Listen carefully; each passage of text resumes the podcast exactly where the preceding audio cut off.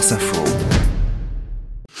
Un degré de conscience avec Emma Aziza. Bonjour Emma. Bonjour Laurent. Experte en hydrologie, docteur euh, de l'école des mines de Paris et spécialiste de l'adaptation de nos sociétés au bouleversement climatique. Vous venez de nous parler d'une étude qui a été publiée euh, cette semaine dans la revue Nature, une étude qui porte sur l'impact de l'irrigation sur euh, le système terrestre. D'abord, on est dans quelle situation en ce moment en France? Situation de sécheresse ou pas? Oui, on a vraiment le deux tiers des nappes qui sont en dessous du niveau normal habituel, voire certains sont dans des états assez grave. On a déjà parlé des Pyrénées-Orientales, mais on démarre uniquement euh, la période de l'été dans une situation et un contexte international et national avec déjà des records de température. On sait très bien que les cycles de l'eau sont très euh, sensibles à cette question derrière de la température terrestre et de ces anomalies. Donc on va nécessairement vers une nouvelle année de sécheresse et il va falloir se poser des questions, notamment sur le plan agricole. Alors l'irrigation euh, vient aggraver encore la situation. Peut-être d'abord rappeler euh, l'irrigation, ça représente quoi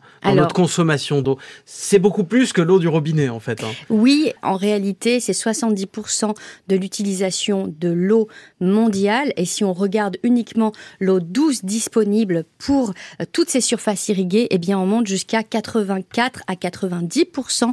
de l'eau dans le monde qui est utilisée à des fins agricoles pour l'irrigation. C'est surtout pour les champs en fait, avant d'arriver jusqu'à notre robinet. Et Exactement. Et ça a bien un impact donc sur euh, le système euh, terrestre. Cette étude met en évidence notamment le fait que l'irrigation entraîne l'épuisement des eaux souterraines, l'augmentation de la salinité des sols. Si par exemple l'Égypte était le croissant fertile il y a encore 6000 ans, eh bien à partir du moment où ils se sont mis à prélever de l'eau dans les nappes phréatiques, ils ont salinisé les sols et ils ont aridifié les territoires. C'est ce qui se passe à peu près partout dans le monde aujourd'hui. Et puis l'étude nous raconte que le lessivage de tous les éléments nutritifs dans ces systèmes agricoles, eh bien derrière conduisent à la perte de ces minéraux qui sont essentiels pour derrière permettre d'avoir une agriculture nutritive. Et pourtant, on irrigue une partie infime finalement des terres euh, agricoles. Tout à fait, c'est vraiment 2,5% euh, de la superficie mondiale.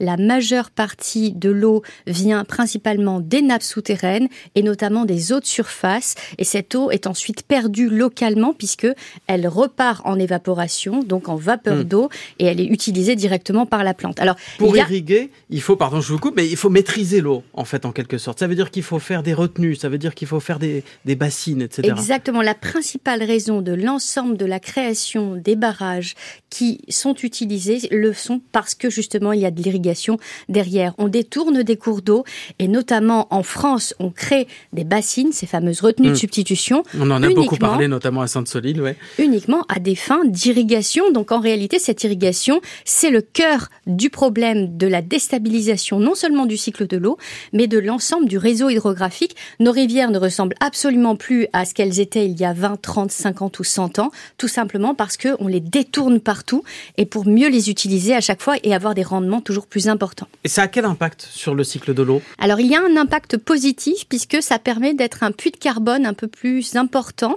Alors, ça capte du carbone. Oui. L'eau dans nos champs capte du carbone. Alors pourquoi? Parce que si vous irriguez un champ, vous avez beaucoup d'eau en présence et effectivement, si vous voulez réussir à être un puits de carbone et à capter une molécule de CO2, il vous faut six molécules dans le sol euh, d'eau pour pouvoir le transformer en glucides qui derrière alimentera la pente.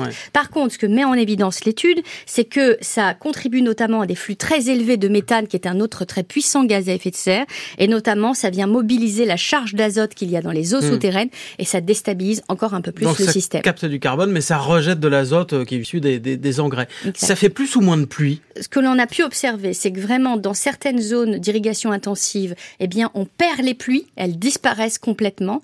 Par contre, comme la vapeur d'eau, lorsqu'elle est émise, eh bien, elle ne reste pas très longtemps dans l'atmosphère. En moyenne, le temps de transfert est de 8 à 10 jours. Eh bien, cette eau, elle retombe en général à l'aval et donc ça génère notamment des inondations beaucoup plus loin. C'est là où l'intégralité du cycle de l'eau se retrouve hmm. complètement perturbée. On aime bien apporter des solutions dans un degré de conscience. Qu'est-ce qu'on peut faire? Ça veut dire qu'il faut euh, mettre de côté l'irrigation C'est impossible. Eh bien, effectivement, ça contribue à 40% hein, de la nourriture euh, mondiale. Donc, euh, en tous les cas, il va falloir réfléchir autrement.